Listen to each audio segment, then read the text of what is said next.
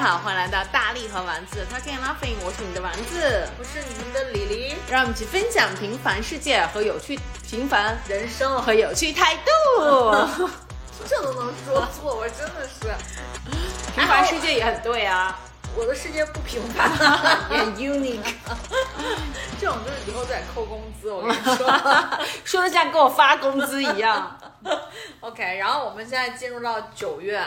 哎，我们上次录音的时候是九月不？八月底，对嗯、是是是是夏天的结束。你有没有最近觉得就是嗯夏天夏天偷偷结束，有一点过去留下小秘密。你哎，你这小秘密这种这种这种，我老觉得这个这个歌词很 A。我就知道你又要说这个，因为你以前每次唱这个的时候，因为张雨绮唱的这个的那个《浪姐》嘛，哦浪姐张雨绮的那个那个就是她走一顺顺那个初舞台，对，然后他嘛也唱的嗯这个，然后完了，当时你就跟我说，你说你有没有觉得这个歌词很 A？因为我觉得这个歌词还有一个那个小龙人的那个，我觉得都很 A。小龙人是什么？头上有犄角，犄角不是很好有，有反正就是那个我有一个小秘密，小秘密，小秘密。后面有那样唱，你有一个大鸡鸡，大鸡，我不知道这个能不能说。当然不能说，他唱他唱的是大小鸡。OK，然后你知道我那天刷抖音，小龙人是九零年的电视，我没有抖音，我不知道。不是没有人这 point 是抖音吗？我差不多呀，因为我记得我们看小龙人的时候，基本上就真的很小很小，没有任何的认知，就感觉就每天很瓜的就看着电视，电视上放什么就是什么的而。且小龙人，我大概我只记得一个主线的剧情是他找妈妈。而且你知道吗？小龙人这个演员是是那个是我男朋友小王他们同学，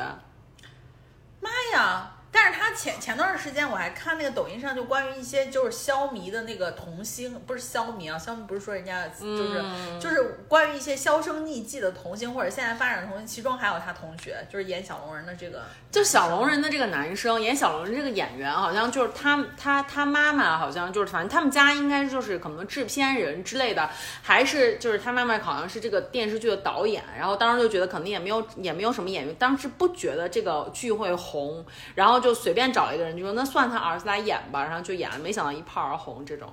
而且那个电视剧是边拍边播的，好像。哦，这这么时髦的一种一种录制的方法。嗯，因为当时就没就可能想着说随便拍一拍得了，但没想到哎呀，就是引起了很大因。为我觉得那会儿感觉就是小朋友的这种剧集的，是就是电视剧的这种形态的作品，其实是比较少的。对对哦，这大部分都是动画片儿啊。这个我我怎么就是有一种有一种就是那个模糊的印象，感觉小龙人还有那个就是玻璃美人儿那个就是亚运村的那个蒋小涵演的，那是是是就是什么村？对北北极村还是啥的？然后还有就是孽债，感觉这是一批的电视剧是吗？是啊就都就是都是九十年代的对，电视剧，都是咱们差差不多那个那个那个小时候看的。对对对，只不过是在咱不同年龄看的。小龙人最小嘛，哦，然后那个玻璃美人可能再大一点，我觉得可能上个小学。你记不记得以前有一句有一个特别恐怖的电视剧叫《霹雳贝贝》电影？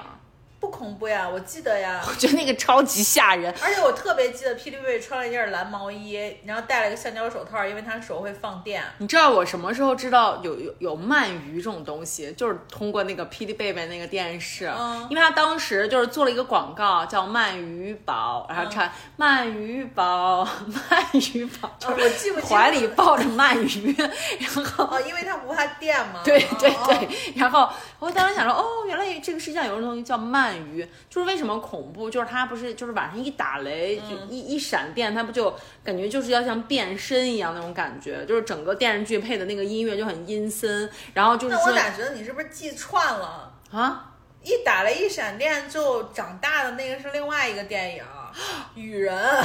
哦，对对对对对。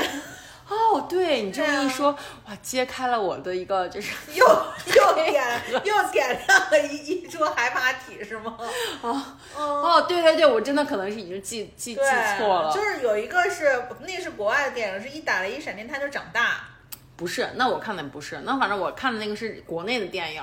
然后说是一一打了一闪电，那人就长大了，然后就最后就是就是变还变成一个就是 teenager 的那种、对啊啊那个演的，对啊。呃，anyways，我们再说回来，为什么这么唱这首歌呢？是因为就你觉不觉得夏天要过去了，然后就心里面会哦，原来就拽回到这儿了，对会油 油然而生一种就是忧伤的感觉。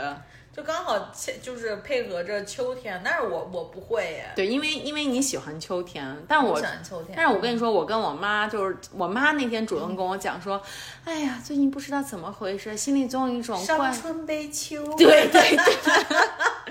然后我说，哦我说我也是这种，因为我们俩都是很喜欢热烈的夏天的感觉。哦，我我很喜欢秋天，所以最近这段时间我都觉得好舒服，嗯然后就就是觉得哎，但天气都觉得，但天气真的是很舒服，就是、就是我我今天应该是大概十点。呃，九点多，然后十点钟的时候去去了一趟健身房，然后去做高强度间歇。就是你在家里看外面的那个，就是阳光非常非常晒，但是你出去的感觉是凉的，对，是凉的。然后西安的秋天就是这样，对，然后就感觉哎，好像还挺舒服。而且最近跑步的时候会闻到很浓的桂花的香味。对对对，桂花都反正，呃呃，天总跟我说上海的桂花还没开，然后完了以后呢，当然我也不知道是没开还是他根本没注意，嗯，然后西安的桂花是开了，然后你就现在就走到小区里啊或者什么，你就就能能闻到特别强烈那个甜甜的味道。然后那天那天我遛狗的时候。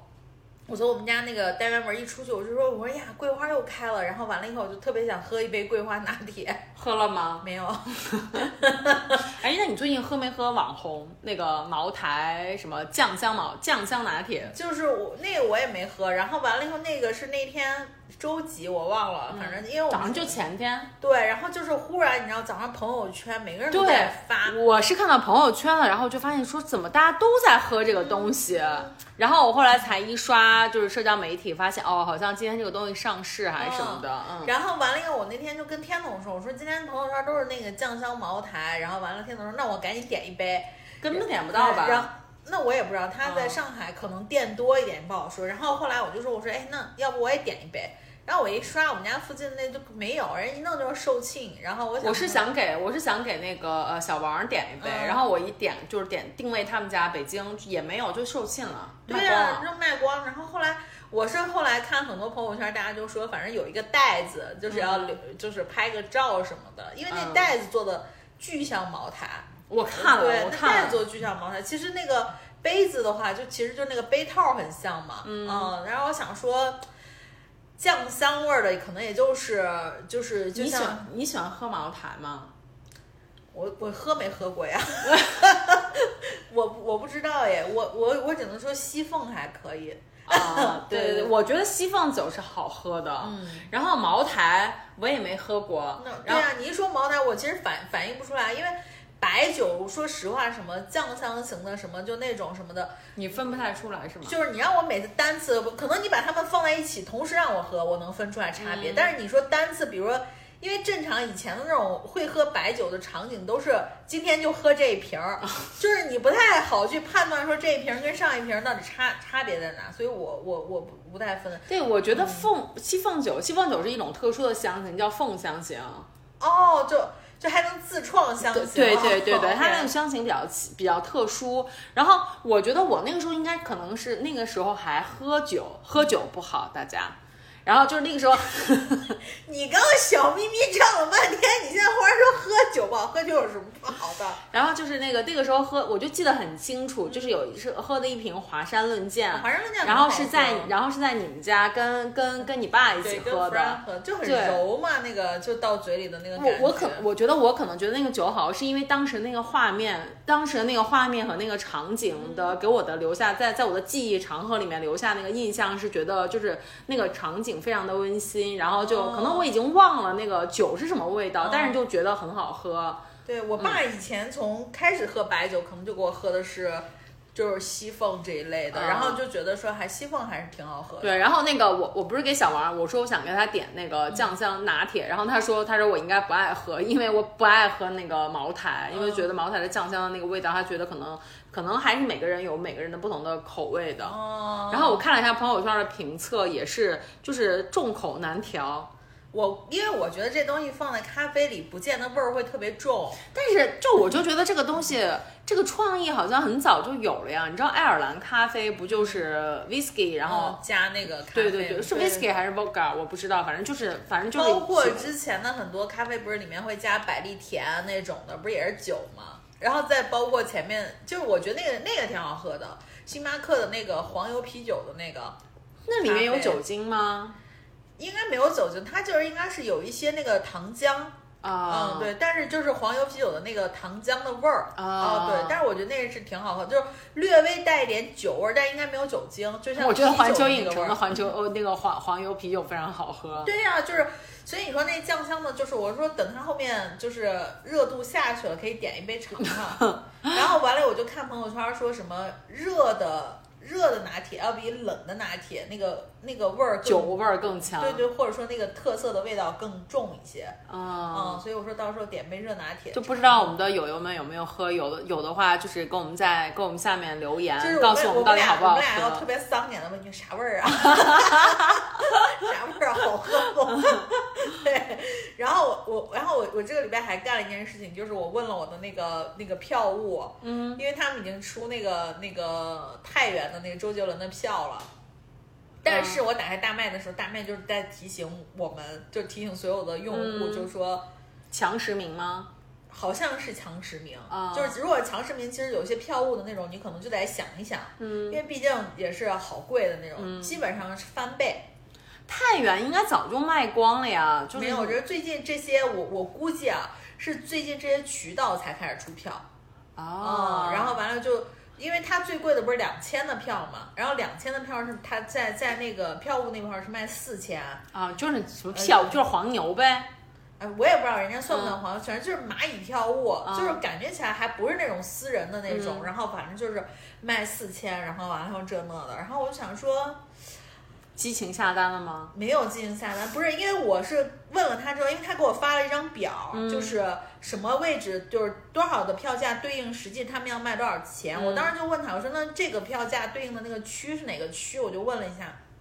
他说大麦上有。嗯，然后我就跑回去看了大麦，结果我跑回去看大麦，因为我是想看座位图，嗯，结果我点了那个太原的演唱会的链接了之后，我就发现它底下已经没有任何演唱会的信息了，它只是一张公告的提醒。啊，就说是意思是什么全已全部售空，嗯然后完了又什么大家就是提醒网友就不要上当什么这种的，嗯，所以我也不知道，就嗯我就所以你是计划要去看吗？我本来是想去看的呀，然后我就想说，我本来以为我我认识的那个票务的那个应该是正规的。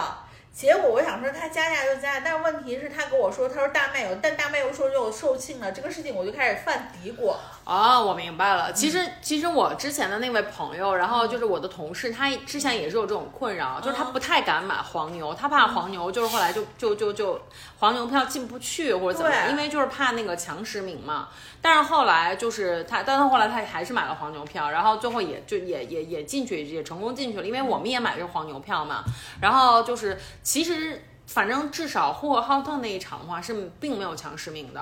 我现在就担心的就是，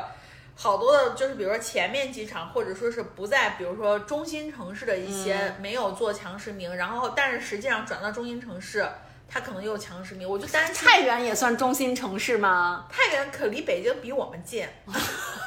我们还是要有一首都，这个对吧？然后，然后，所以我就开始犯嘀咕。但是我觉得就是其实其实那个黄牛黄就是因为我们我们的这个黄牛票是在闲鱼上买的，哦，所以咸鱼的话它其实是你可以，因为我们一直都没收货，一直到我们看完那个演唱会了之后我们才收货的。嗯，所以这个的话，我觉得相对来说是有还是有一些保障的。哦，或者其实我觉得你可以要求那个票务给你面交，就是当时那个我我去看那天，然后完了之后我我进去了，然后我再把钱给你这样子。哦，我现在都都不知道，然后我就担心说周杰伦的那个票特别火嘛，嗯，我跟我那票务说话，他都那种爱拉不理的。你想，我就要一个座位图，你发给我就行了。所以其实闲鱼上面，我觉得闲鱼上面其实也是有挺多的，你可以看一下。嗯而且还有一个票务的网站叫摩天轮，我那个同事其实最后就是在摩天轮上抢到的，而且就是那个他应该当最后只加加了三百，但是他买的是看台票。哦，嗯，哎，摩天轮我以前还有，后来我就把那个卸载了。对，他是在摩天轮上找到了，反正那个也是，就是票当时是面交给他的。所以不是鼓励大家就是去买黄牛啊，因就是为现在没有办法，只能买黄牛只是因为就是确实是有的时候，但是大家还是得分辨一下。我觉得像我这种就是保守一点嘛，毕竟我真的觉得周杰伦的票不便宜。真挺贵的，真挺贵的但是但是就是以现在的这种火爆的程度，就是翻倍的话，已经算是还可以的合理的合理对的了啊。所以我就看他，因为我本来想买两千的那个票，嗯，两千的票等于他翻倍四千，然后我想说。四千块钱，如果我跟老黄我们两个人去，就得八千，八千就小一万了，嗯小一万我我说那我要是打给他，我说这肯定不行，对，然后我说我说我得再再看看，再再学摸学摸，然后再看。嗯，因为我们当时那个票买的是一千七的，然后相当于是两千八拿下的，呃，没有翻到一倍。然后，然后当时我还觉得挺贵的，但是小王就说说这个黄牛已经很贴心了，就是涨的还不是很多什么的。然后后来我们去到现场，跟我们周围的人去打听了一下，因为大家都买了黄牛嘛，然后就说基本上都是翻倍的，或者是比翻倍更高。对，嗯，而且所以以此来估计，两千的应该是 VIP 的区域，就是应该最靠前的，对应该是因为我们买的是 A 区，就是 VIP 后面的一个区域的那样那个票。对，所以我就说，我说这个我到时候再看一看，反正嗯我、你要说什么非得就是哭着喊着要去，我倒也嗯没有。如果其实只听气氛的话，其实真的可以，就是到了现场之后，然后就直接在现场开快要开场的时候去买那个票。因为我在 B 站上面就是最近看到一个人，就是他就是什么挑战五百块钱听周杰伦的演唱会，然后好几场，然后他都去成功了。其实他就是。好像是五百块钱还是三百块钱来着？好像是三百块钱。他就是在那个已经开场了之后，然后去买黄牛甩卖的票的，啊，其实我觉得那种挺好的，真挺好的，但而且可以听好几场，你知道吗？对你可以买啊好买好几场。因为其实，嗯，我是觉得是因为演唱会还不像就是咱们有时候去看一些剧什么的戏剧的那种东西，啊就是靠前你确实能看清楚。演唱会就是你靠多前你都对看不很清楚。对你哪怕啊最坐第一排，我感觉你离舞台中间还差一个很长的一个安全区。说到这个，然后我就买了一个，我最近望远镜吗？How do you know？因为我真的觉得望远镜很必要。因为因为我因为我这个礼拜这个礼拜六我买了一个就是那个呃就是就是那个百老汇的那个嗯 gala 的那个演唱会，我不知道你你有没有看到这个演出信息？我好像有看到。对，就是因为他是那个百老汇的全明星，然后璀璨夜他叫做，然后最近在整个整个就是中国做 tour，然后呢，我其实一开始的话很想买，因为它里面有汉密尔顿的那个演唱，就是那个音乐剧的那个卡西奥兰，但是我大概看了一下，它不是原卡，就是可能是一个以前可能在伦敦或者什么巡演的那个卡，然后呢，然后妈妈二团，对，类似吧。然后其他的几个就是 Come From Away，就是或或者什么 Six 之类的那些音乐剧，我并没有那么感兴趣。所以呢，后来我就想一下，我说那我还是想听的。然后于是呢，就买了一个山顶票，就是非常非常远的山顶票。就是要被脱口秀演员调侃的票。对对对，然后我就，然后我就最近又下单买了一个望远镜，然后我就打算带着望远镜去听一下，因为我觉得音乐剧就是你就，因为它不是就是整场，它就是一个音乐剧那样子的，然后它是那种就是大家的，就是每个人来唱个那个音乐剧里面的热单，一共八个音乐剧，所以我觉得这种的话，可能山顶的音效没准还会更好一些。我是觉得 OK，而且嗯我觉得就是。也没有必要说，就是场场的表演你都要做到最前面，因为有的时候我觉得，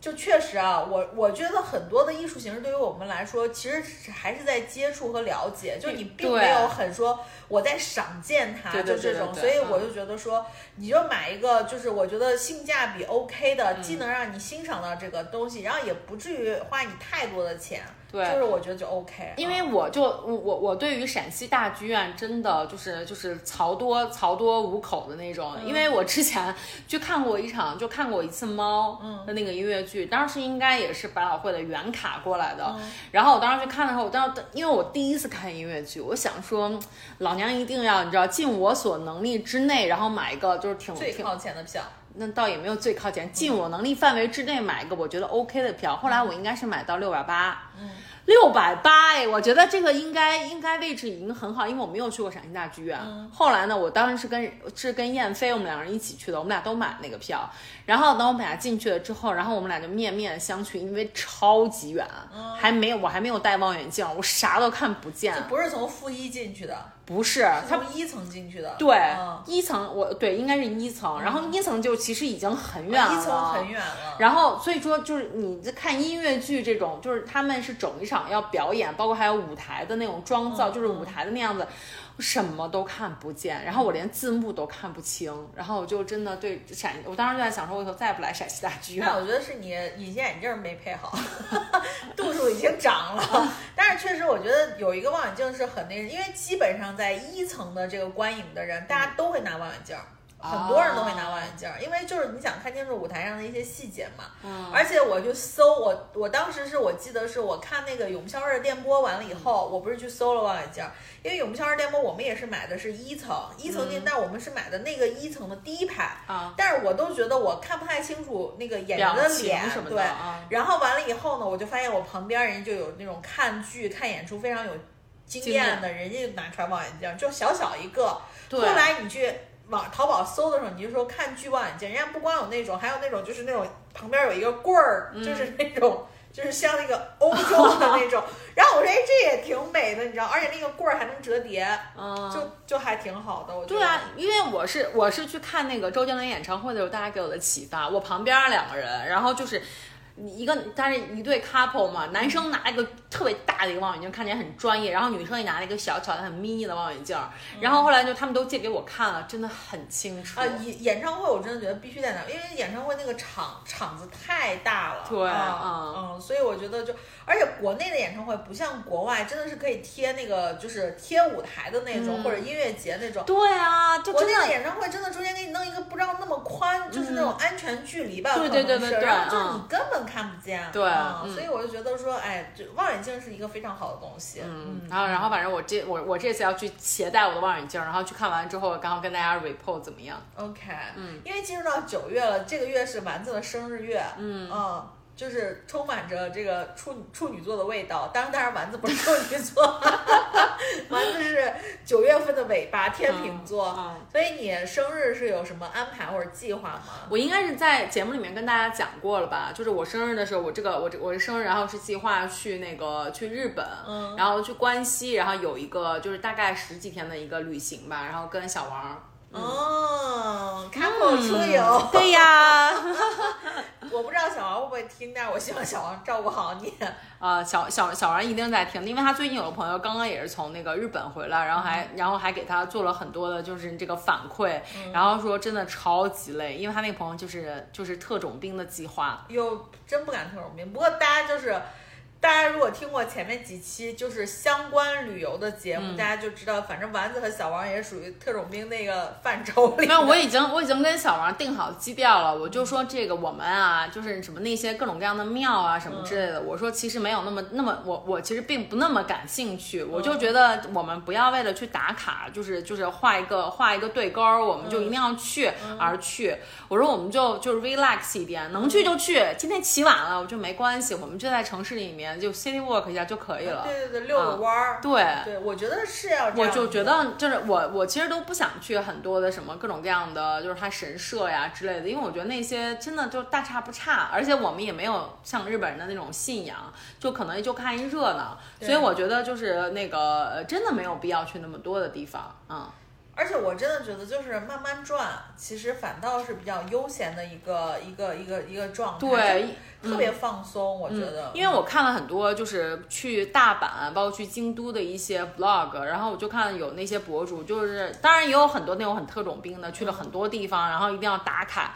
什么有一个叫什么川床料理，就是坐在河的那个上哦，面。我知道，我知道那个。对，嗯然后我就看到那个博主应该带他孩子去的，说为了排那个川床料理，然后吃一碗拉面，排了大概两个多小时，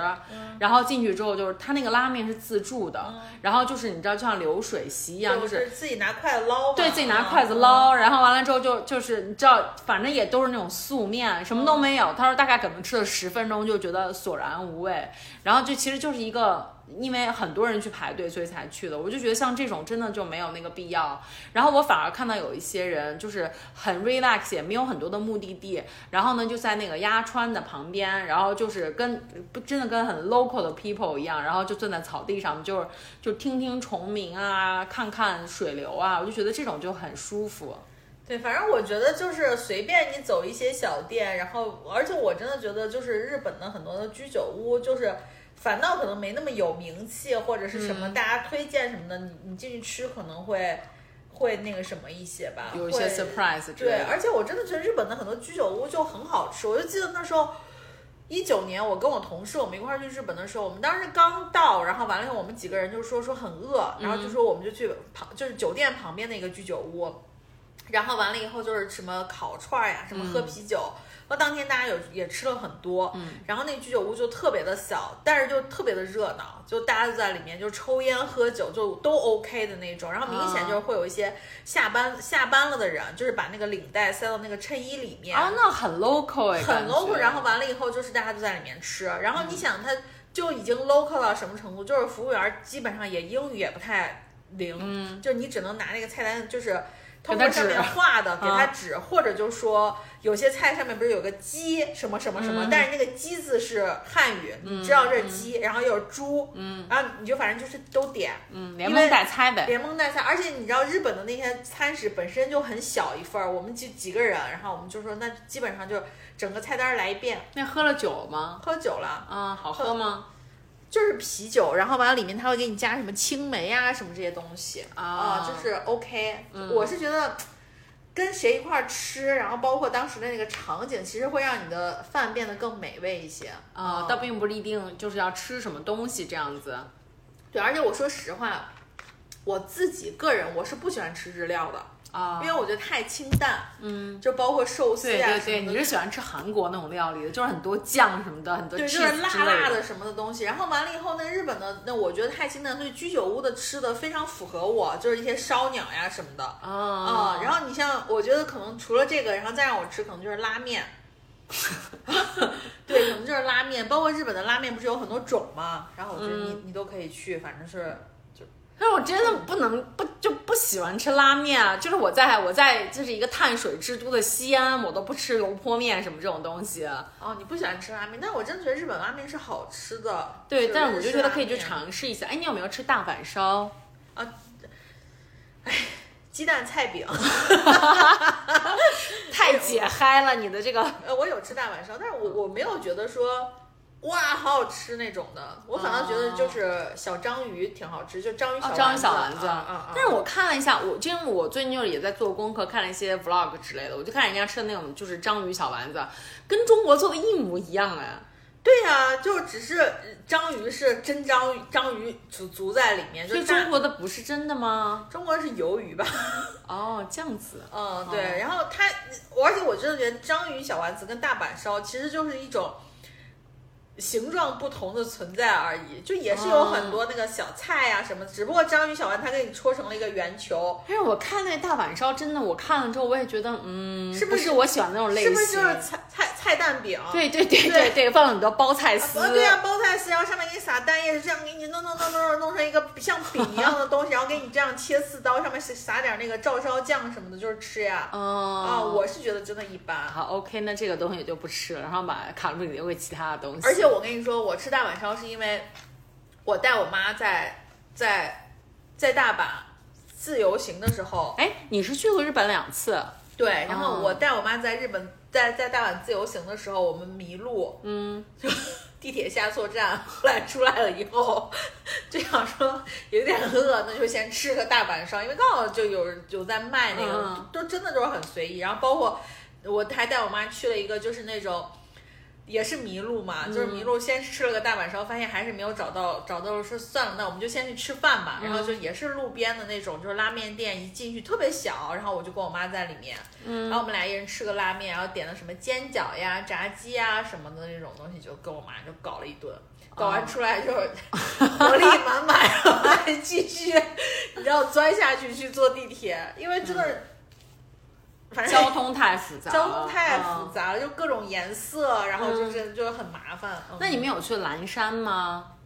蓝山没有去，对，我还蛮期待去蓝山的。就是蓝山，我就看那个小红书上有很多照片嘛，就是很多那种竹海的那种感觉，然后我就很期待蓝山。但是有一天，就是有一天小杨跟我讲了一句话，让我一下子就是非常的，你知道，就是一下那个画面感觉破灭了。就是那天我们去那个杜杜呃杜陵那个公园儿。杜陵遗址的杜邑遗址公园的时候，然后从那遗址公园出来，然后呢，就是那个我去了个洗手间，去完洗手间出来之后，然后就那一片杜邑那个公园其实本身就是自然环境蛮好的，嗯然后两边都很高的那种嗯芦苇嘛，嗯就那个洗手间出来那个地方，两边都很高的芦苇，然后远处的话就是那种草坪，然后呢，那个呃小王说哇好美啊，我说哦，我说是真的挺好看，他说快拍照快拍照，我觉得这个比那个蓝山好看。然后我当然就说 what？那我为什么要坐那么久的火车去蓝山？哎，但是我说实话啊，就是自然风光这一块儿，嗯，就是因为咱们俩也有去很多地方的经验嘛，自然风光这一块儿，我觉得就是千万不要把想的很大，因为论大，我觉得什么都比不上我们的祖国。因为那天我们俩就是因为我们家就是在那个就是浐河浐河边儿嘛，然后浐河边儿其实现在的那个自然环境也蛮好的。然后那天我也是跟小王，我们俩在浐河边儿遛弯儿，然后小王就说。哎呀，宝贝，我跟你说，这个场合就是压川，就跟这个一样，还没有咱们这个大。然后我讲说啊，真的吗？啊，就想说为什么不要去就？可能得把它想的秀美一些，就是嗯我们眼里的那种壮阔。你很很难可能在一个岛国里看到，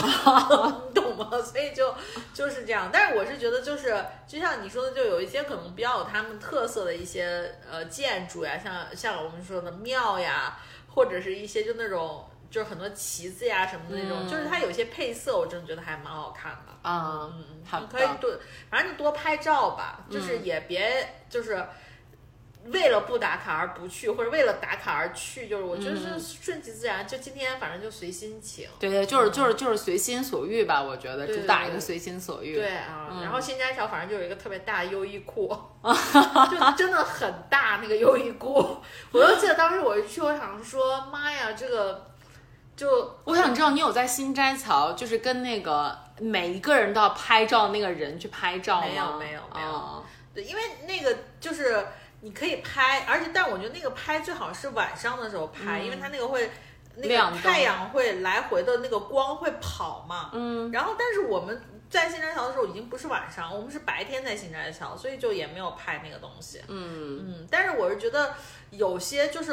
呃，你们去东京吗？不去。不去哦，嗯那我不知道大阪有没有，就是有一个文具文具店，我觉得特别特别好逛。我真的超喜欢逛文具店，哦，真那个文具店超级好逛，那文具店大概有六七层的样子，妈呀全是文具，有点像什么？有点像你知道咱俩之前在泰国曼谷逛的有一家店叫 List 还是什么？对，就是咱们就是买那个零钱包的地对方。对对对对对，就特别像那家店的感觉，但是它有七层。就是咱们俩每，我就记得回想咱们俩出去玩的那些地方，就是每次遇到这种文具店或者那种小店，都会留很久。你记不记得咱们在那个就是韩国？韩国我忘了是我们本来是要去的哪一家嗯那那条街好像是，然后就是我们想去逛那条街，然后结果就就看到了一家文具店，然后我们在里面就是就是徜徉了很久，买了我们买的那个相机包什么的。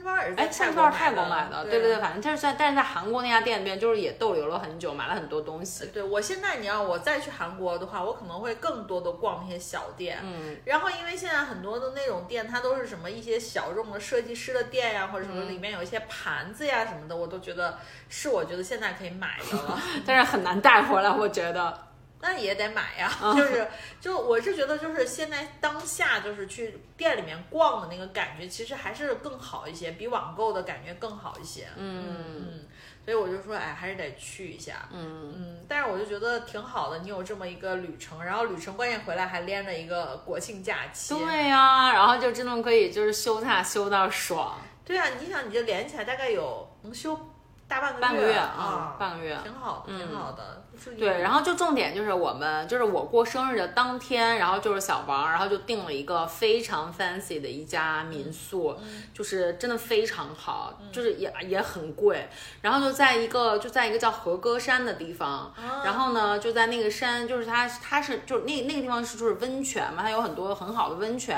然后我们订的那个民宿它是带那种就是在房间里面的私汤，就是在、哦在阳台上会有那种私汤，并且呢，它的那个公公共的那个公共的就是那种温泉的地方，温泉池，然后非常好，是一个无边的，然后并且就是对面就是太平洋，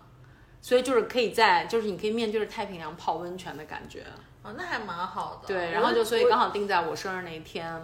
挺好的。啊，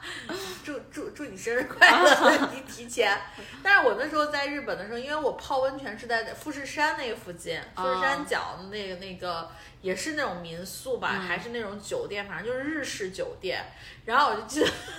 老黄就跟我说：“你觉不觉得住这种酒店特别的阴森？就是就是你知道，就是会会有一些阴森的感觉，就是会觉得，就是尤其是。”富士山底下有一片那种自杀森林，就是就是你就会觉得，但是我觉得还好，但是问题就是在于，因为我们我们住那家酒店也不知道是民宿，应该是酒店，嗯，然后它不是也有那种女汤男汤，但是它都是那种公共汤，然后完了以后，人人家说有纹身是不能去泡汤的，就是你这么小的纹身也算吗？没有，因为我无所谓，因为我当时刚好在大姨妈，所以我也就无所谓。但是因为我们当时同行的人就是有蛮大的纹身，然后他就说他不泡不泡，反正就是那种，就是他还是会有一些这个要求的，对，所以我就觉得说，哎，还好吧。就因为我们，因为我们这次的那个温泉那个地方，就因为我还挺喜欢海边的嘛，所以说这次其实整个在关西就只有这个地方是可以看到海的，然后所以就是在这个地方还留了挺多地呃挺多时间，然后然后完了之后就是。就是就是你那个什么泡完温泉，然后就很 relax 之后呢，然后后来几天的话就要有你知道就是那个暴走的行程，然后我们就去要我们要去就是森林里面徒步，挺好的，嗯，就 听起来反正是。海拔不高吧？哦，这个海拔不高，就感觉对小王也是一次考验。嗯，就是就是那个，因为我也是看到，就是那个很多人发那些照片什么的，就是那个真的很美，就那个森林，就是感觉像是那个呃，那个那个那个叫熊野古道嘛，是非常著名的，就是它的一个徒步的路线。很多人是专门去日本，就是去那个地方徒步，因为它那个森林就是感觉就是非常非常古老，几百年那种树，你就很像那个就是梵贡森林。就《指环王》里的那种，你知道，就感觉随时随地他可能会活过来，然后就说你们在干嘛的那种感觉。然后，并且那个就是森林的那个深处，然后也会有那种神庙，然后我就感觉很像神庙逃亡。然后那个神庙旁边还有那种你知道，就是那个呃很多的那个瀑布什么之类的啊。然后就整体的那个环境是很好的。熊野徒步其实我之前在 B 站上有看博主就去过，但不是那种说去日本旅游的博主，就是在日本当地的这个。留学生或者在日本工作的中国人，然后他们是一对夫妻，反正是在那儿。嗯，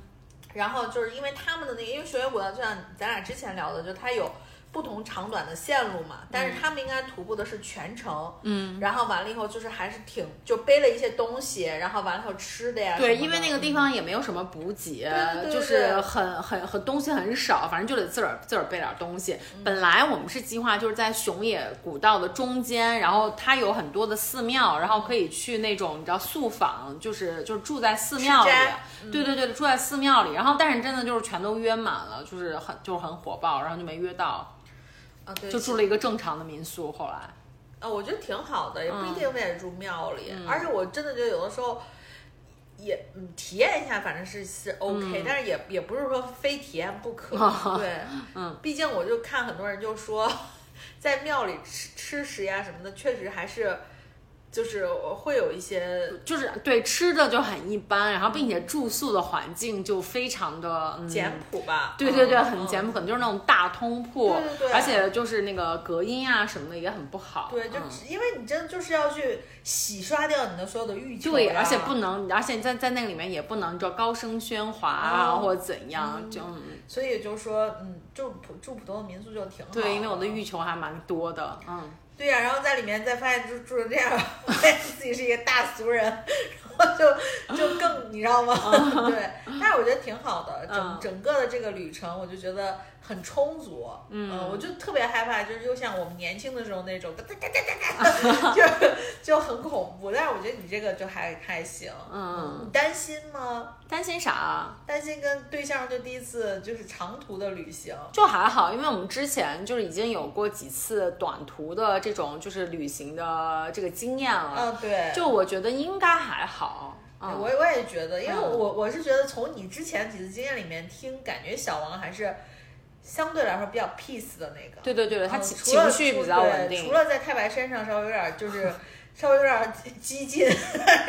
正常。你像他之前去那个什么，就你们去那，嗯，对啊，就是都还是对。然后他现在他最近就是因为可能就是在太白身上就是受挫比较大，然后最近锻炼了吗？对，然后最近开始就是就是也在在在我的这个鼓励下，然后就开始去就是学学游泳啊，然后就每天跑步啊之类的。哦，那他现在很好呀，而且现在这个天气我觉得非常适合开启运动。对，然后就是现在也那个，就是开始了，开始这种健康，迈入了健康生活的第一步吧。嗯希望他能够坚持。妈呀，你 你现在戴眼镜说这句话，就感觉特别像我妈坐在我对面。然后我妈以前，你知道，我小时候，我妈就给我就是鼓劲儿的时候，经常跟我说一句话，就是那种那个什么呃什么什么坚持。坚持什么就能争取胜利，然后就是这种感觉，但是我觉得挺好的，动起来还是挺好。估计可能也是为你们日本就是特种兵之行，对，然后就做做准备。我觉得是 OK 的，因为我觉得好像很多比较累的行程，我觉得你的体力应该是能 handle 的，但是我觉得他可能确实得准备一下那个体力的，准备一下体力的，因为男生有的时候还喜欢就是你知道，我们说。我来就是那种，对对对，就是 ego 比较大，对，就是还是要就是那种你知道小小肩膀还要扛起小男子汉的这个这个东西。但是我一直觉得可能就是他以前也是这种的，但是可能就是太白山之行就是给了他非常响亮的两记耳光，然后就可能自对自己的可能就是就越来越了解自己，更比较有逼数一些。然后就那人家现在在准备嘛，对对对，我觉得也蛮好的，嗯，对。挺好的，嗯嗯，然后呢，我们今天就是那个最近，哎，最近就是又上映了非常火爆。我怎么感觉你刚刚都已经想掐掉这一期了？没有，就最近又上映了非常，就是就是我跟我跟大力非常喜欢的一部综艺，就是至少我是从第一第一季一直追到第三季的一个综艺，就是《再见爱人》。对，在家里人，反正我就是每一季都是半半拉拉的看，但是对，然后就是这大体的情节我都了解。对，然后就这一季的话，就真的大力让我非常吃惊。然后就那天就是就是他是先看的，然后看完之后就跟我发了好多的那个就是感想，对对，给我发了很多的感想，并且非常的气急败坏，然后就感觉他的情绪波动很大，甚至大力竟然还跑到了官博的下面去留言。对，因为我说实话就是。我其实觉得，就是《再见爱人》这种节目的存在，就是其实尤其是两个人的事情，其实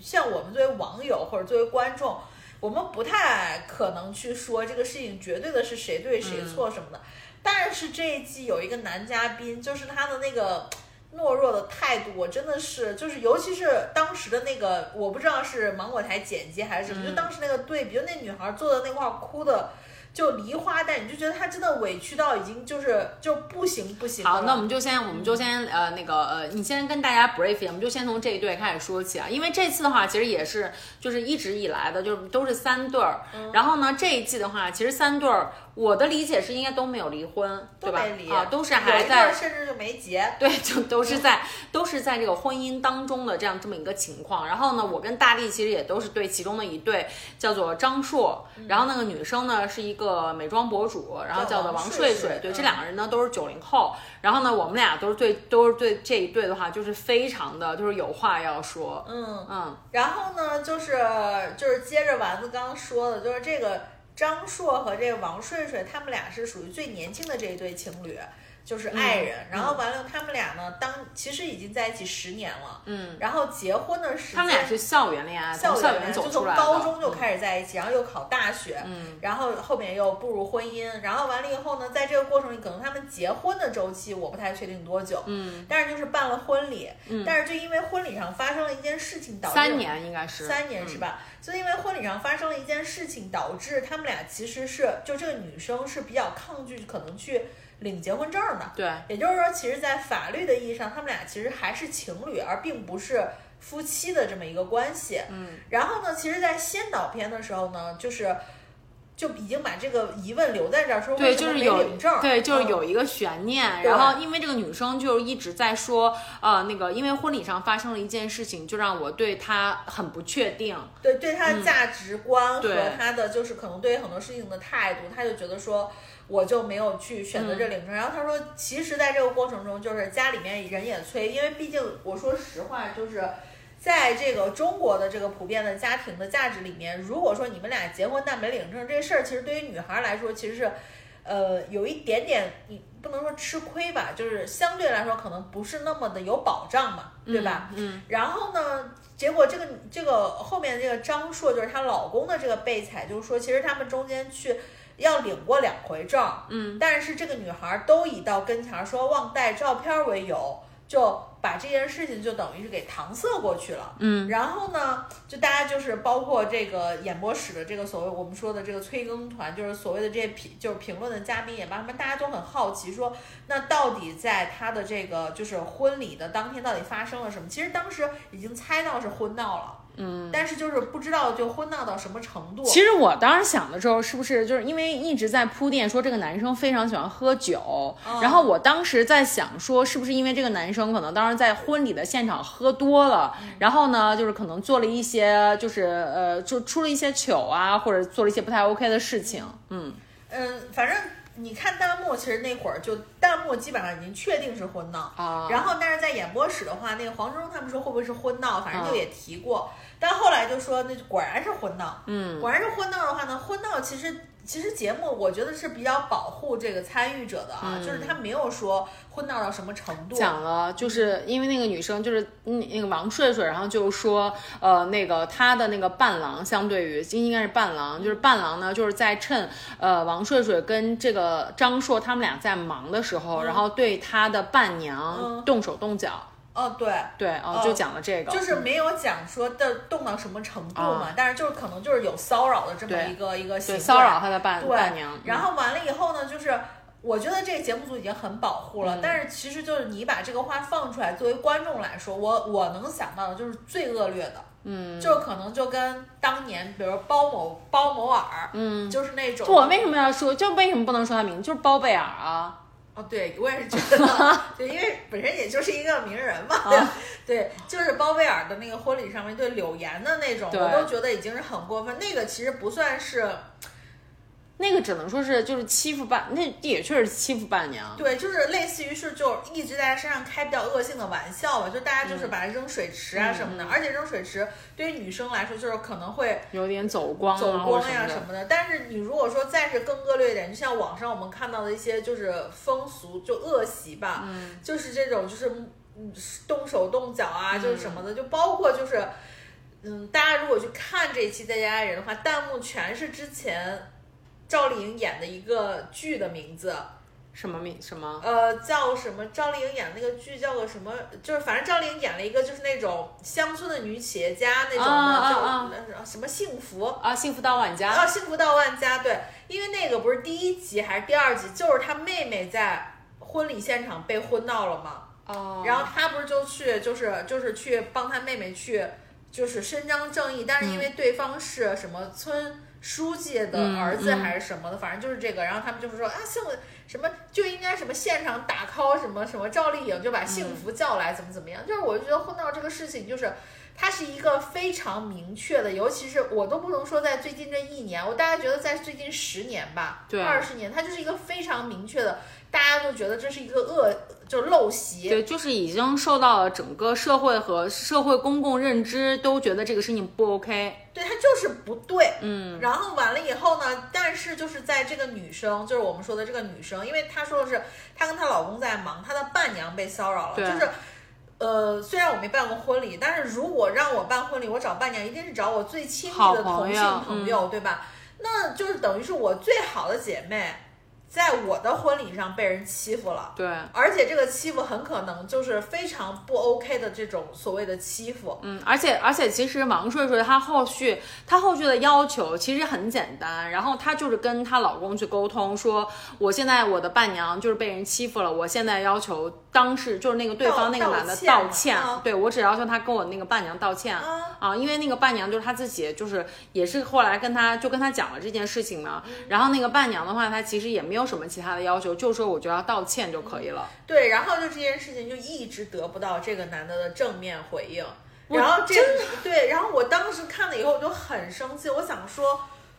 就是那个女，因为王睡睡在描述这件事情的过程中，是他们他们三对儿第一次坐在一起吃饭，嗯，然后王睡睡就在旁边哭的梨花带雨的，就真的你就觉得特别委屈，特别委屈。然后完了，关键是就在当下那个点，我都不觉得她老公觉得她有问题。对她老公，我是觉得她老公最大的问题就是他自己不觉得这件事情他做错了，对他反而会在觉得是他反而在跟大家说他自己有多委屈。他说那个伴郎呢，呃，然后呢之前帮过他们家，然后呢，然后就他邀请过来，然后就是他也没有办法去让这个伴郎去道歉，那没办法，那我就只有自己去跟他道歉了。然后你是谁呀、大哥？我我当时真的就是你知道大脏话的 翻白眼然后完了以后，黄执中在演播室里的表现，我真的是就是你知道吗？就是要就是要拍手。黄执中就说：“你这怎么可能？就是就应该当场就说白了，就是我不是鼓励大家动手，就这种情况，我真觉得动手都不为过。嗯，就你干嘛要在我的婚礼上办这么脏的事儿？就是搞得我的这个婚礼都变得很 low。对，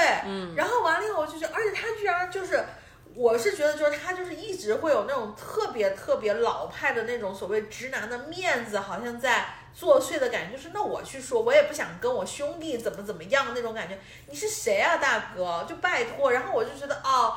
对，然后就这个时候，这个女生就一直在说说那个骚扰骚扰我这个伴娘的又不不是你，你啊而且我的伴娘要求的是这个，要求的是个当事人至他的伴。娘没有要求，是王顺顺要求对的。，而且而且王顺顺他其实就是很明确，他的思，我觉得他的思维特别的清晰。他说我就是要你去给那个人说清楚，就是要告诉他这件事情是不对的。对啊，然后就让他认识到这件事情是不对的，哪怕他最后拒绝，就是那个人说我拒绝道歉，那也至少说明你说过了，对吧？至少说明你这个张硕，你你跟我一样认为这件事情是错的，对，对然后我就觉得，就这么简单的一个要求，你居然跟你所谓的这个就是二百五的这个朋友开不了口，然后你自己去道歉，道歉完了以后，你还觉得你付出了很多，然后觉得你媳妇儿，就是你这所谓的女朋友吧，媳妇儿。不理解你，然后完了以后就还觉得他提出的要求是非常无理。我想说，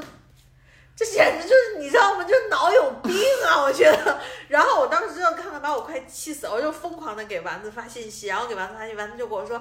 我刚从健身房出来，我现在回去看，然后你知道，就是那个 timing 就有点错位，然后但是后来我就说很生气，然后结果在可能在丸子从健身房回家看这个的过程中，我就已经气到不行，我就 开始去翻各种社交媒体，然后在底下留言骂那个张硕。我真的不是很冲动地说我要去留言骂他，我真的觉得这件事情麻烦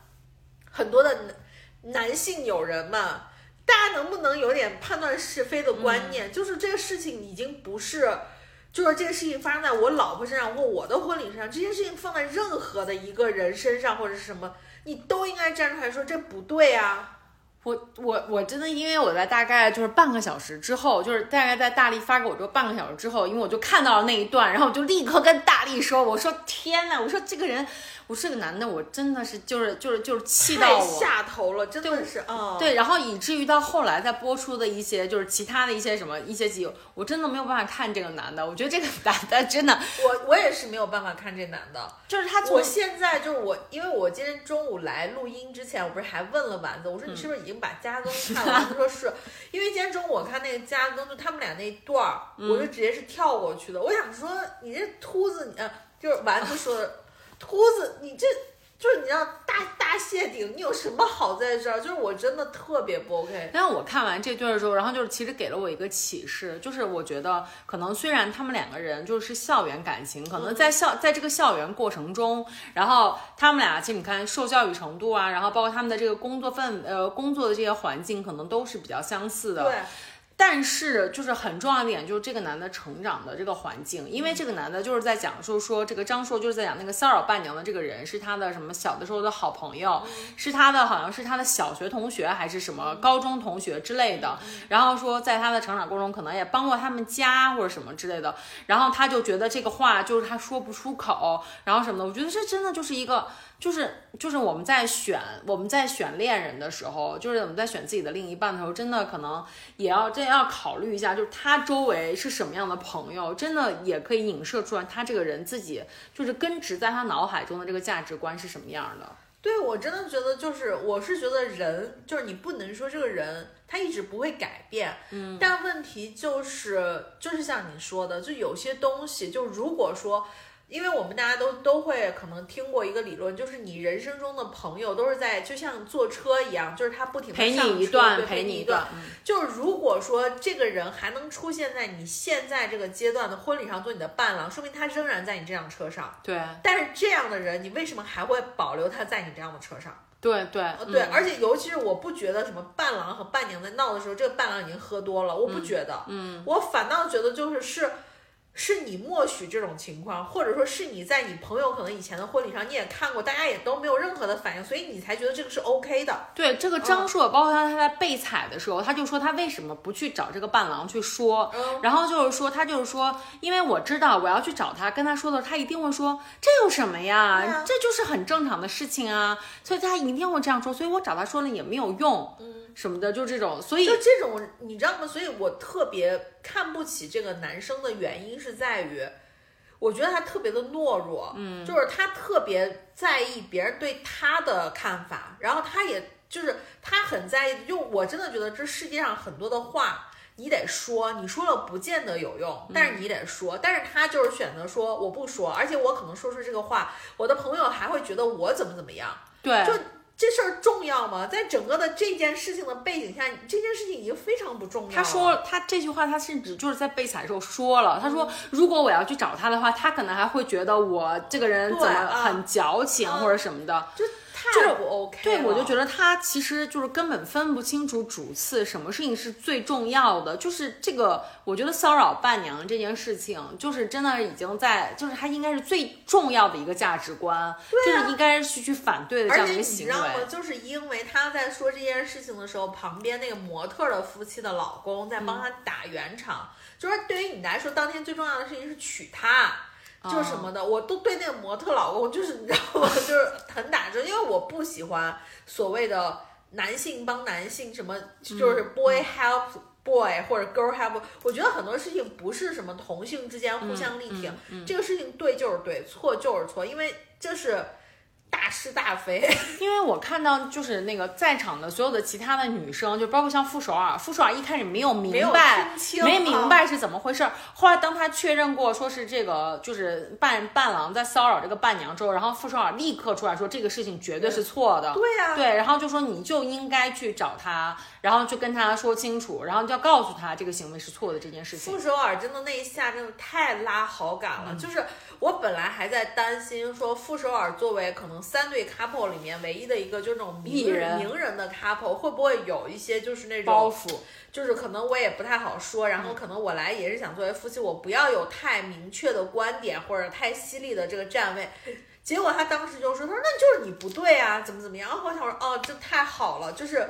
就就这就是正常人的反应呀，就太恶心了。我真真的，真的，你刚才说到就是就是 boyshood 就就是这种感觉的时候，我就想到了就是那个模特的老公叫季呃老季吧，我们叫老季。嗯然后就是那个我们再讲一下，就第二对 couple，然后他是一个就是老少配，然后这个女生呢其实是很年轻，大概三十岁，然后呢也是模特儿，然后呢她的这个老公呢是叫老季，比她大概应该是大十几岁，然后可能一直是在她这个事业成长的过程中，给了她作为前辈，给了她很多指导，对。所以这个女生其实一直都很崇拜这个老纪，但是呢，这个老纪就是一直在以就是要求她作为自己的一个芭比娃娃的这种附属品的这种情况，一直在要求这个女生，包括她出门要穿什么样的衣服，怎么搭配，然后发朋友圈要要又选哪张图，然后的文案要怎么样，就是全部都对她要求，并且呢总是打压她，然后一直跟她说你就是土，你就是没有品位，然后你就是这些事情做的不行，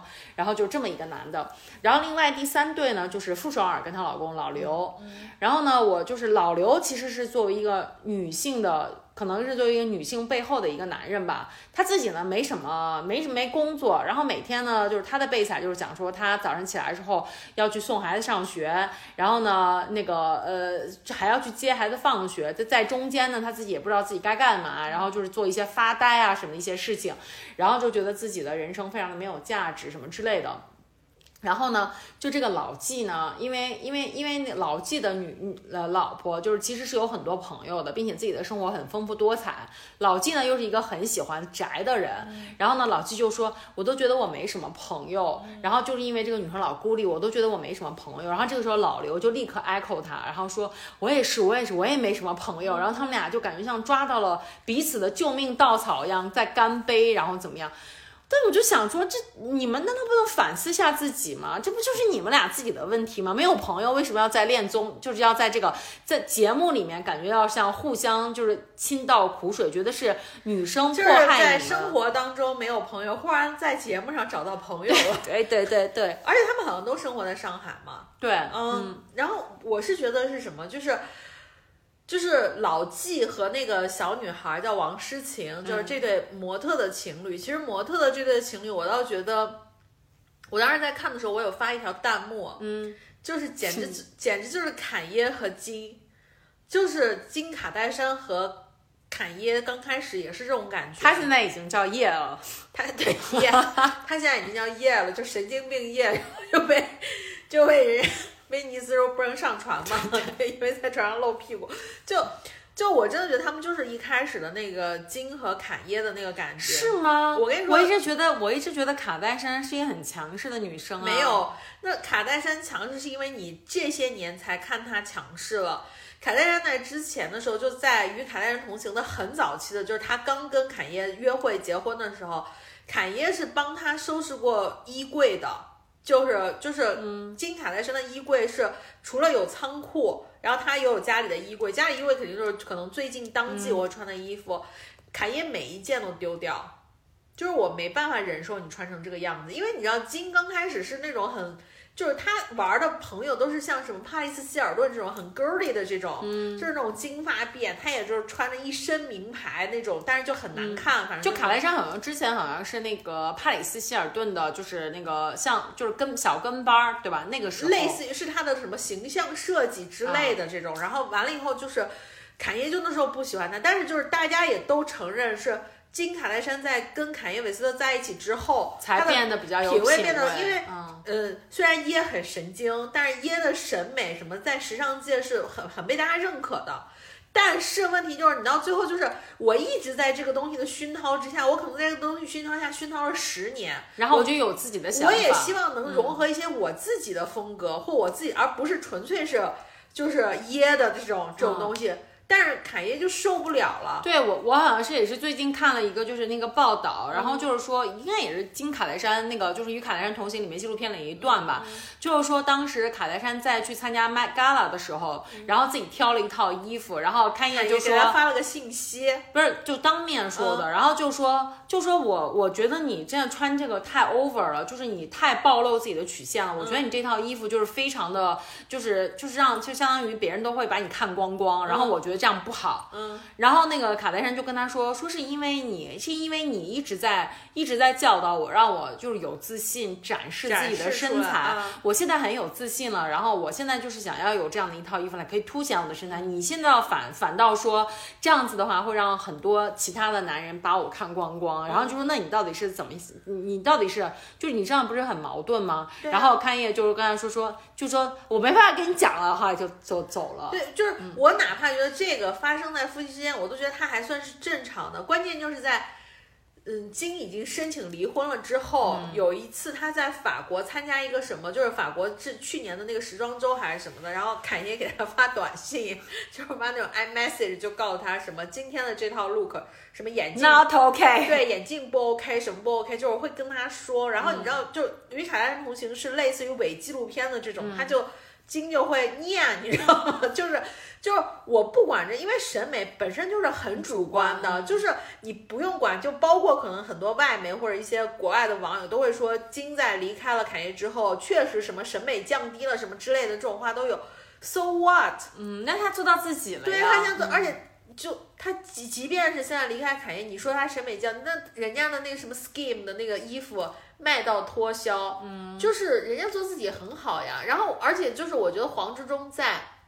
演播室里说的有一句话，我觉得太对了，就崇拜是非常危险的一种起因。就是但是感情。但是其实很多的感情都是从崇拜开始，对，嗯所以如果这种情况，我就觉得就是这两个人都得足够的成熟。嗯第一个就是被崇拜的这个人，你一定要知道，就是我身上有没有一些东西，就是我不希望靠这个就被他崇拜的这种特质，然后去控制他。嗯，然后崇拜那个人，你也得知道，就可能有一天我们在一起时间长了以后，你觉得他变成一个凡人，对他变成一个凡人，没有这个崇拜，你还会不会跟他在一起？我觉得这个是需要一个相对比较成熟的一个观念，可能你才能从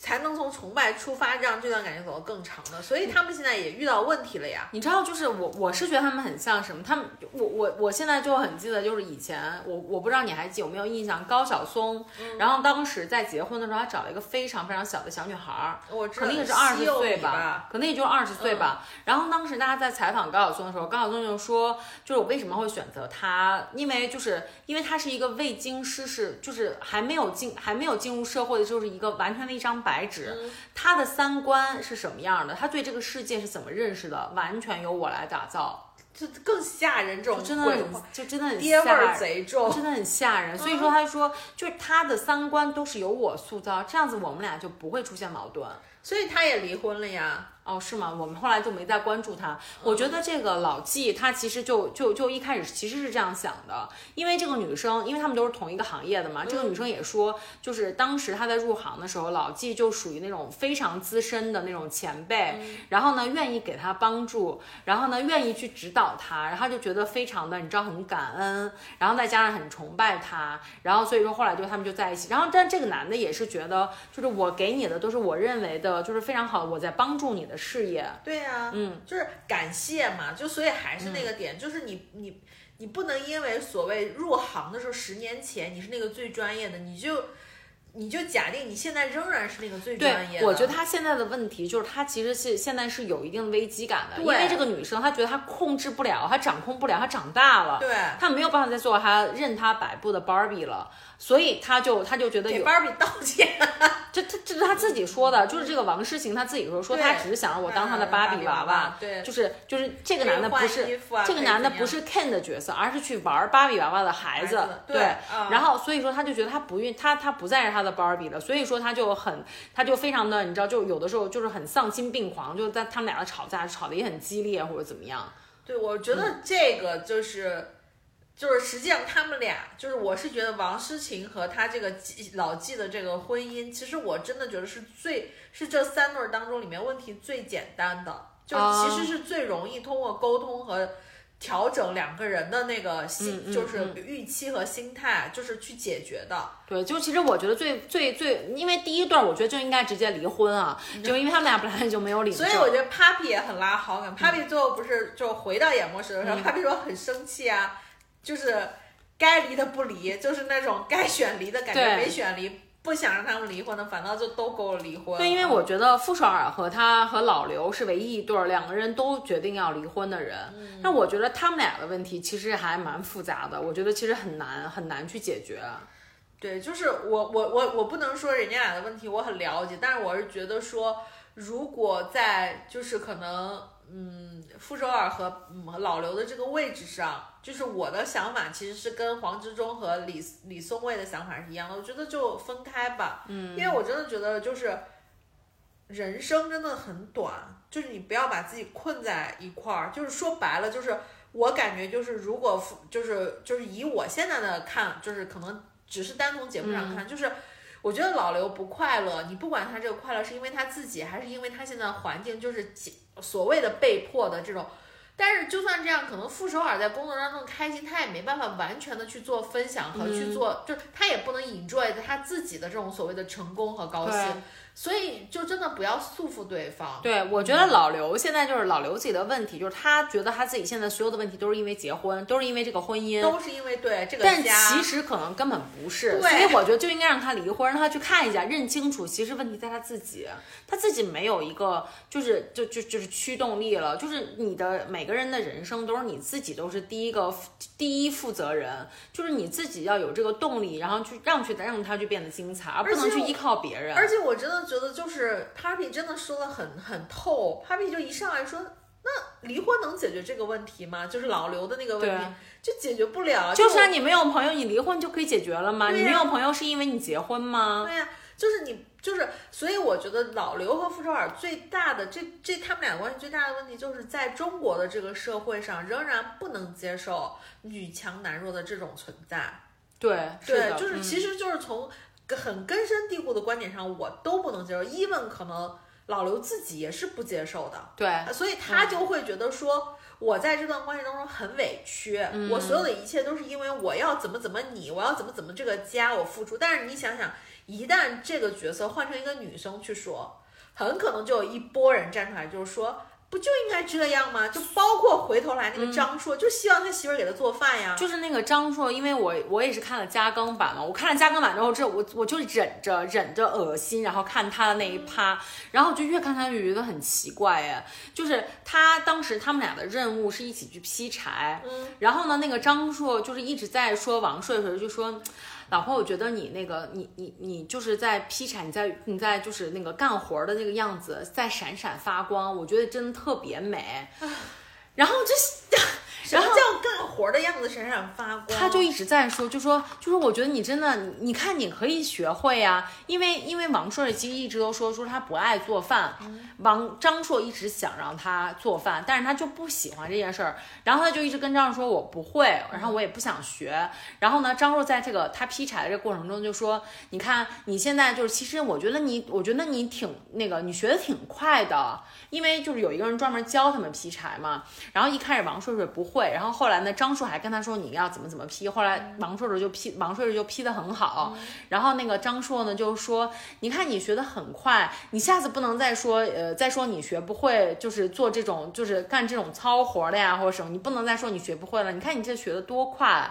然后就是王硕硕就心里也在一直翻白眼，就是他也没有回应他。然后呢，他就一直在说，最后还被踩说他就是满脸幸福的张硕说：“我真的特别喜欢，就是看他就是在在干活的这个样子，我觉得他在发光。然后我希望就是在这个节目过程中，可能有机会就是让他也体验一下，就是做饭呀、或者什么的。然后就是这种就是这种让他我觉得这种特别幸福，然后就怎么怎么样。妈呀，我真的觉我特别受不了这样的人，就是活在自己的那个所谓打造那种什么理想人妻的这种 bubble 里面的这种，我真的是白眼翻上天。我真的，我后来我都觉得他根本就不喜欢王睡睡，就是他喜欢的只是他脑海中的他，就是他脑海中一个理想的妻子应该怎么做，他喜欢的是那个 ideal 的那种 person，这就不是而且就他这个本人。我觉得最开始那个 Melody 说的一句话，我觉得也很对，这女生就是被骗了，嗯就是你就是特别典型那种，我追你的时候我什么都对你好，嗯然后到最后就是我甚至不想过脑子去想你为什么生气，我只是单纯的哄你，嗯，哄这个词我也很不喜欢，就是什么叫哄？对对，那你就真的是跟那个就是那个演播室的嘉宾也在说嘛，就啊，我记得应该是黄执中嘛，就说他总是说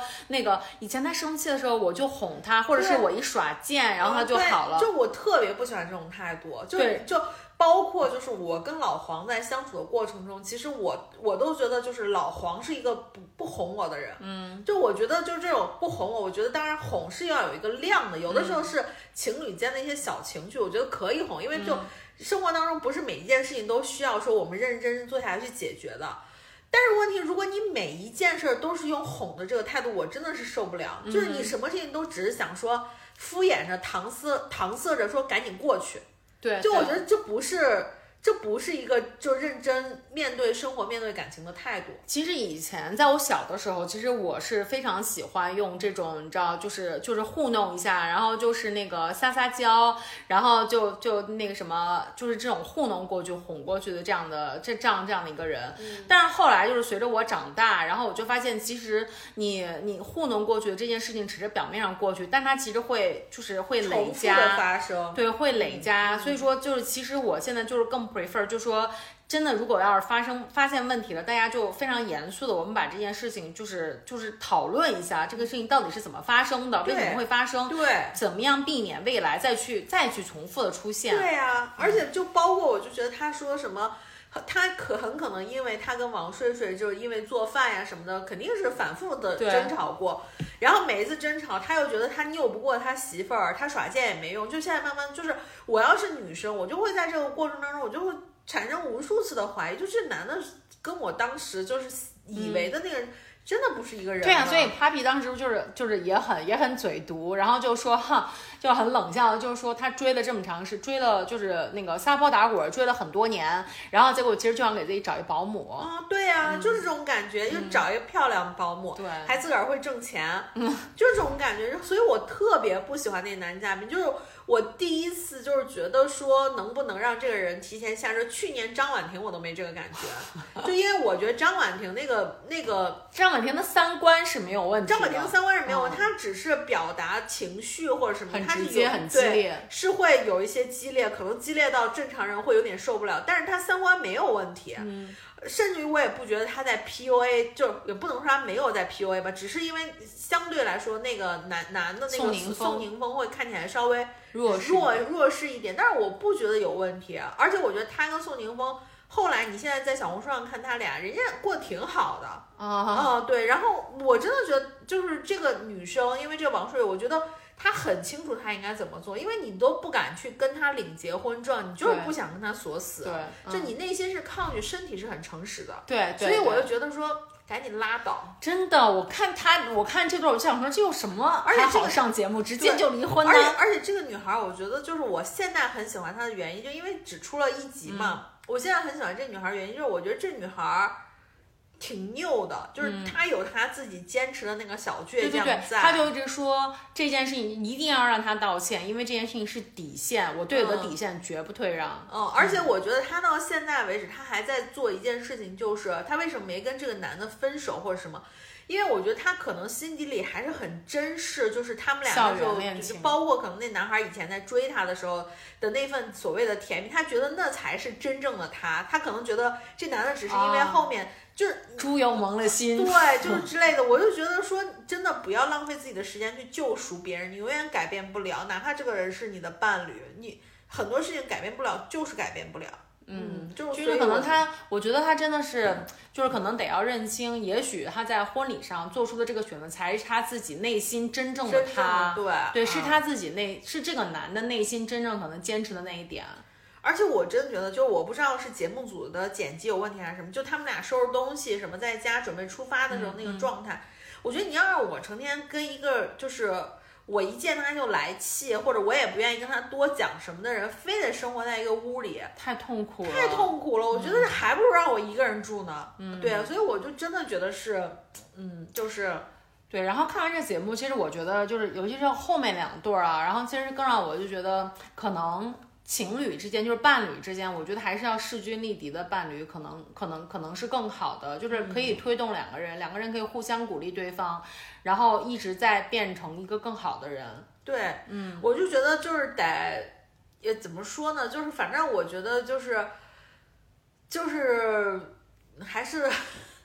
就是彼此多给，就是就是对方一些这个，因为我真的觉得傅首尔和老刘其实不太能去用常理去说，因为我觉得这个是这个社会的问题，就是社会的固有的观念，就是不能承认女强男弱。但是我觉得这种问题应该会越来越多的发生。但是我觉得其实老刘他自己就是，其实也不单单是女强男弱的问题，因为。他其实并没有受到很多，比如说来自外界的这样的一些指责或者什么。他其实内心自己其实真正痛苦的点是他自己没有生活的支点。嗯，我觉得其实每一个人，无论是这个老纪也好，然后就是这个这个老刘也好，你都不应该把你所有的关注点可能都放在可都放在对方身上，你可能还需要有自己的这样的一些支点。啊，对，我觉得是。对啊，我就觉得其实，而且我真的觉得不喜欢交朋友，就是我觉得这不是怪别人的问题。你就像现在你说。你跟我说，你说大力，你主动去交点朋友，我也不爱交，就我也喜欢一个人，但是我不会说是我后面因为我没朋友，比如说我跟老黄闹别扭，我说我没朋友的时候，我会怪他怪老黄，说都怪你，因为我没你，你看我跟你闹闹别扭，我都没人说，因为我没朋友，没有呀，是因为很多事情就是快乐我能自己消化，就是痛苦我也能自己消化，所以我可能并不是那么需要那么多朋友，就是你自己要变成一个很强，有有一个很强大的内核，对呀，嗯。其实我觉得很多人有很多朋友，但并但其实也他他这这些朋友可能都是他的，比如说类似于酒肉朋友，或者非常表面的这些这些朋友，并不能够给他带来很多的一些就是一些帮助他成长，或者是可能有更深入的交流和沟通的而且这些人，明显他跟他老婆一看，他老婆就是个艺人，嗯，你就说艺人这种，人家就是喜欢很多朋友在一起乐呵，就像你说的，哪怕是酒肉朋友，人家看起来就是有朋友，嗯结果你个 I 人成天在那儿羡慕人家艺人，说你有好多朋友，那问题就是你们俩就就不是一款人，嗯，对吧？所以我觉得这个事儿真的是。就是不要自怨自艾，然后就觉得这个就觉得就觉得都怪别人，都怨周遭。对，对其实要真的真的多多想想自己的问题。哦我觉得老刘可能真的是有点儿就是更年期，就是男性更年期的我觉得。老刘就是中年危中机。年危机，就是说事业也没事业，说家庭嘛，就是因为又是因为可能他自己内心深处又觉得说，可能这个家感觉起来是靠我媳妇儿，我也没有什么特别那什么，他就觉得可能我一无所有，或者说我可能觉得就是。就是没有失败对觉得自己是对对对 loser 对对，所以就是会有这种感觉。哎，我真的特别建议大家都去读一读舒婷的那首诗《致橡树》。虽然那首诗真的已经很久了，但是我觉得他真的写的太好了。就是我不愿做攀援的凌霄花，对吧？就是就是攀在就攀借着你的高枝往上爬。就是这虽然这个诗人是一个女性，她其实在描述女性想要一个什么样理想的关系，但我觉得同样适用于男性，就是大家都不要去做攀援的凌霄花，都是要就是以一个树的形象和对方站在一起，这样的两个人就是两个人就是像我刚才说的，两个人都是一个平等的这样的一个态度，势均力敌的这样的一个态度对。啊，至少是独立的。才能就是支持彼此，然后然后才能往上往上就是越来越好。对我真的觉得是，所以我我也是觉得说，反正老刘和傅首尔我是很喜欢，我嗯就觉得说，希望他们就即便是离婚了或者什么，就两个人都变得更能越来越好。对，就像就像你知道，就是再见爱人，其实之前出了一个 bonus，就是去回访那些爱人嘛，其实就是那个呃回访以前的嘉宾，看他们过得怎么样。就是小朱和那个老王，嗯就是第一季的那个朱亚琼跟老王，他们不是就是离婚了吗？然后离婚就后来就再去回访，就是他们其实都变得更好了。对啊老王甚至都就是感觉他真的头发都长出来了。这这这倒没有，就是他自己甚至都更能够理解女性，然后并且还去当了就是第二季的嘉宾什么之类的，还去劝别人说，哎，这个婚姻呀应该怎么怎么样，就是他自己其实进步了很多。所以我觉得离婚真的可能有的是个好事儿。哎，是个好事，因为我真的觉得你卡在一段你每天都要面对的一段这 shitty 的关系里面，其实很痛苦的，还不如就算了，就是放过彼此。嗯，对，所以我真的觉得就是不行就离这 个。对 对对对，其实真的跟多喝热水一样是万用的，所以就是真的是，但是就是像你说，就是你还是得找到怎么样让自己变得更好的办法。其实有的时候可能伴侣的存在，有的时候它它就像一面镜子一样，它可能真的是能照出来你最需要改善的地方，但你自己现在还无法接受，所以你觉得这段关系有问题。对，而且我觉得可能可能就是你不能够全部都依赖你的伴侣，就是去去那个呃，就是你那个你一定要你一定要带着我进步啊，或者你一定要就是给我很多动力啊，或者什么的，就是可能可能一开始或者一段时间里其实是可以的，就是你就比如说我想要去带动你，或者我想去影响你变得更好，但是其实如果很长一段时间，就是他发现你并没有一些自己主动去进步的一些内在的动力的话，那可能也就他也会觉得，那与其这样的，我为什么要分散我那么多的精力给到你？对，嗯，所以我觉得就是这事儿还是得看你自己。有的时候就是比如说，呃，就情侣有的时候伴侣有的时候真的那个关系很多面，就是他真的有的时候可能就是说我给你一个启发，或我给你一个榜样的作用，剩下真的还是得靠你自己。因为就是像你说的，一旦比如这段关系就是。所谓的我带着你一起进步或者一起优秀，这段关系一旦变成了一个常态了之后，那你就会变成那个凌那个那个那个凌霄花，对对对是的，是的，是的，你就啊会变成被依附在他身上的那个。对对，然后到最后到头来，很可能你的这个伴侣就会扭过头来跟你说，要不是因为我，嗯你你再想想那会儿你能受得了这个话不？哇，讲的太好了，对？吧？是不是？嗯，对你这个分析太好了。对呀、所以你你再想想，就是包括就是到后面，就是为什么说两个人独立的话，就是包括现在我们大家都要求什么女生独立，其实男生也得独立，因为你会发现现在的社会上，很多时候男生对女生的依赖很多，情感上的依赖或者什么，包括现在女生自己挣钱的这种，已经不需要你了。所以就是说，大家真的得各自独立，各自独立之后。就哪怕咱们翻回头来说，不管你是男生还是女生，这个人如果你的情侣或者你的伴侣他不那么过分依赖你，即便你们俩分开的时候，对各自都不会有过大过大的伤害。嗯，但一旦有一个人特别依赖另外一个人的时候，当你们分开的时候，那真的就是就剥离肉，就是血肉的感觉。嗯，就一定双方都很受伤。嗯，对，所以真的是。两性关系真的太有意思了，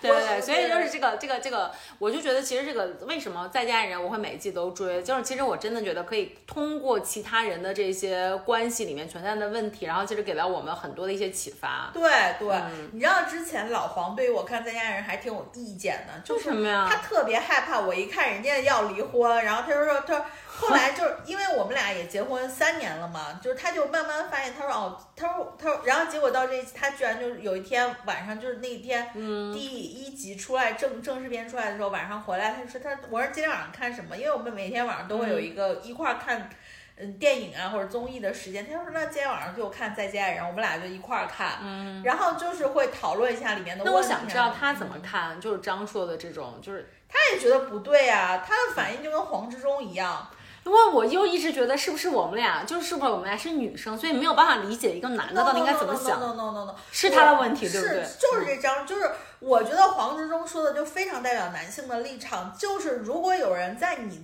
在你的婚礼上，在你的这种，就是说白了，就在你的这个的场子，你的场子里面，或者说在你的这个区域里面，然后做了一些什么不 OK 的事情，你当然得说他了，甚至于这个。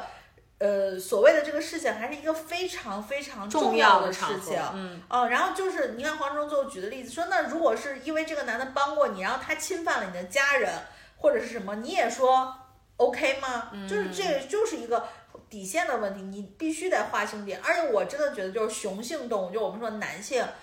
在边界感的问题上，其实他们是非常敏感的。就是所以，我为什么那么那么烦这个这个这个男嘉宾，就是因为我觉得。他就是打从心底里觉得这事儿没问题，嗯，他的底线根本没画，对，哦，因为这不是他的底线，嗯，所以我就想说，妈呀，那你这底线可太 low 了，对对对对，所以啊，我就一直觉得，就觉得那个什么，女生真的在选择伴侣时候，真的要看好，真的要好好考察一下，就这个人到底就是不要被他的花言巧语所迷惑，不要看他怎么说，要看他怎么做。而且我真的觉得王睡睡这女孩太好运了。嗯，就是我跟你结婚的那一下，让这个问题暴露了，然后帮你，就是因为他没领证，所以他也不会在户口本上出现离异这两个字，所以你就该怎么就是，哎。女主爽文还等着你们，真的不要就再再耽误。我真的，我这就我我看了三集的呀，我每次说的时候我都会保留，就是但是这个我真的觉得赶紧 赶紧赶紧走开，我跟你说，真 受不了这种，就是我特别受不了没有正义感的。男性，嗯，就是当然我说人都是这样，应该有正义，但是男性没有正义感，我真的觉得就是那种怂蛋，你知道吗？我就我就那种气都不打一处来的感觉。当然，这可能也是我对于男性的就是刻板印印象，但是我真的觉得就是得有这个。得有这个正义感在，我觉得就是得要血性啊！我们不，我们不是说鼓励男男性都应该，你知道，就是什么事情都诉诸暴力之类的。但是你该就是有自己的坚持，你要去勇敢的说出自己的原则，原则一定得有。对，所以我真的觉得说挺好的。嗯，太好了，我们今天就一起批判了张硕，来来来，come on，give me five。导演组赶紧让他下车吧，送他们去，送他们分手，真的是。行，那我们今天这期就先录到这儿。然后我们大概在丸子那个去日本的那个当中，我们应该会拖更一下。嗯，对，嗯，但是我们那那还真那那我不，但是我们下一周还是会就是正常更新的。啊，对，拖更之前会跟大家去做预告的，就是别等了，没有了。对，OK，行，那我们这期就录到这儿，拜拜，拜拜。